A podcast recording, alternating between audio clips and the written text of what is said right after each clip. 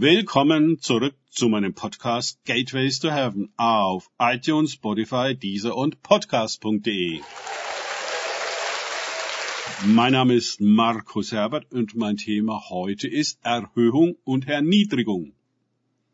Weiter geht es in diesem Podcast mit Lukas 10, 15 bis 16 aus den Tagesgedanken meines Freundes Frank Krause.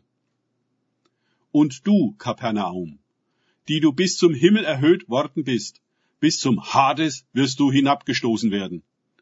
Wer euch hört, hört mich. Und wer euch verwirft, verwirft mich. Wer aber mich verwirft, verwirft den, der mich gesandt hat. Lukas 10, 15 bis 16. Die Gegenwart Jesu in der Stadt hat Kapernaum bis zum Himmel erhöht. Die Verkündigung des mit dem Sohn Gottes nahe herbeigekommenen Reiches war, begleitet von vielen Machtdemonstrationen und Heilungen, vollbracht worden. Aber mit welchem Ergebnis? Die Stadt war gespalten. Die Synagoge stand klar gegen Jesus und hielt viele Menschen zurück, sich Jesus direkt anzusehen und anzuhören, um sich eine eigene Meinung über ihn zu bilden, während er persönlich in ihrer Stadt war.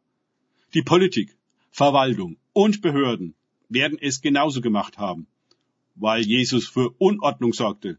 Und die ganze Oberschicht stand gegen Jesus, denn sie hatte was zu verlieren. Denn Jesus störte ihre Geschäfte und deckte die eine oder andere Korruption auf.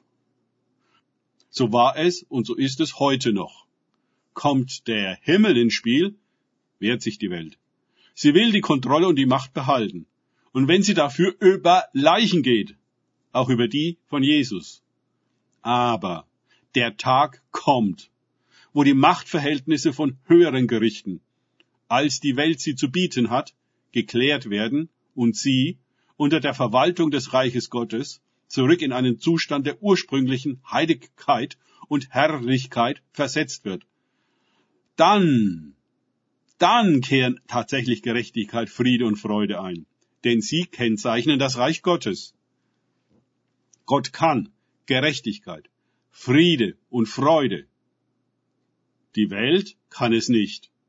Auch nach Tausenden von Jahren der Versuche mit all den verschiedenen Machtstrukturen, Herrschaftsformen und Ideologien voller Mord und Totschlag sind noch nie Gerechtigkeit, Friede und Freude dabei herausgekommen, sondern eine immer perfidere Kontrollmatrix, die heute eine Art Robotermenschen erzeugen will, der über ein Minimum an Bewusstsein und Identität verfügt, um letztendlich programmiert im großen Geschäftssystem Babylons zu funktionieren. Das Reich Gottes wurde zum Christentum gemacht, einer völlig systemkonformen religiösen Einrichtungen. Und Jesus zu einem historischen Gutmenschen, an dessen wissenschaftlich aufgearbeiteten Legenden man ein gewisses Sozialverhalten festmachen kann. Was für Kapernaum gilt, gilt auch für Babylon.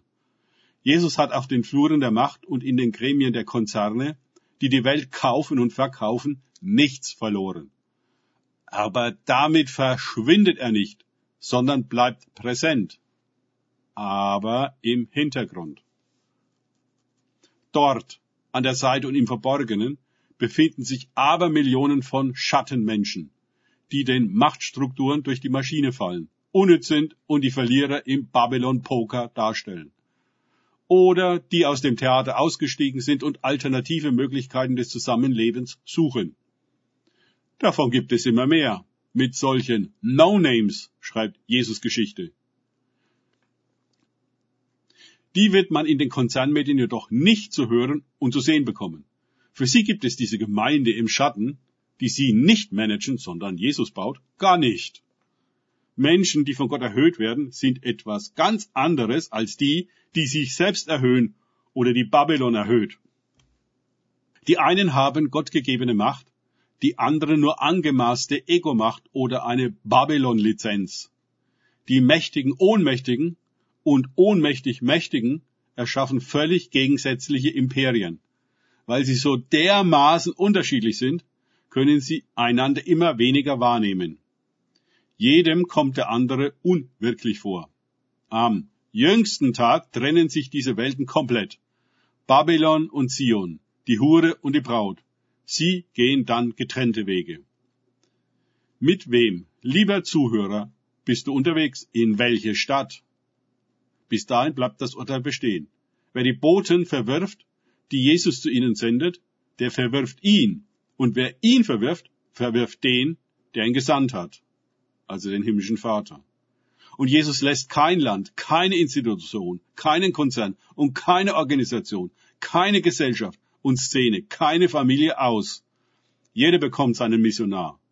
Am Ende des Endes wird niemand sagen können, er habe ja nichts gewusst. Danke fürs Zuhören. Denkt bitte immer daran, kenne ich es oder kann ich es im Sinne von erlebe ich es. Erst sich auf Gott und Begegnungen mit ihm einlassen, bringt wahres Leben und das Reich Gottes. Gott segne euch und wir hören uns wieder.